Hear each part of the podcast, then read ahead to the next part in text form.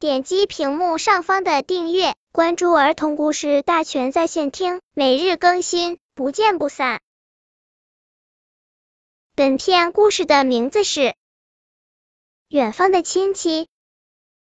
今天的月亮又大又圆，是一年中最漂亮的。兔爸爸指着天上的月亮说。这时，兔妈妈端出一盘点心，月饼，月饼。小兔毛毛高兴的叫起来：“是香喷喷、甜蜜蜜的月饼，月饼上还有一个长耳朵兔子，正呲着大牙冲着兔子一家乐呢。”月饼上的兔子是谁啊？小兔蓉蓉问道。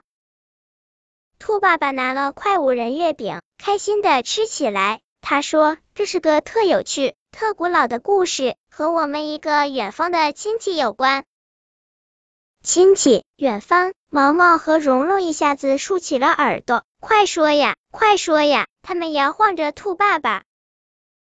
兔爸爸指一指天上的月亮，让小兔们仔细瞧。月亮里有棵桂花树，树下有个小白兔，手里拿着捣药杵，跟着嫦娥、月公主。毛毛拍着手说道：“嫦娥的小白兔，原来是我们家的亲戚呀！”蓉蓉也高兴的唱道：“月亮月亮明又亮，我们的亲戚在天上。中秋节是兔子节，每个小兔把歌唱。”草地上，兔子一家开心的吃着月饼，唱着歌。月亮好像听见了小兔子的歌声，变得更大、更圆、更亮了。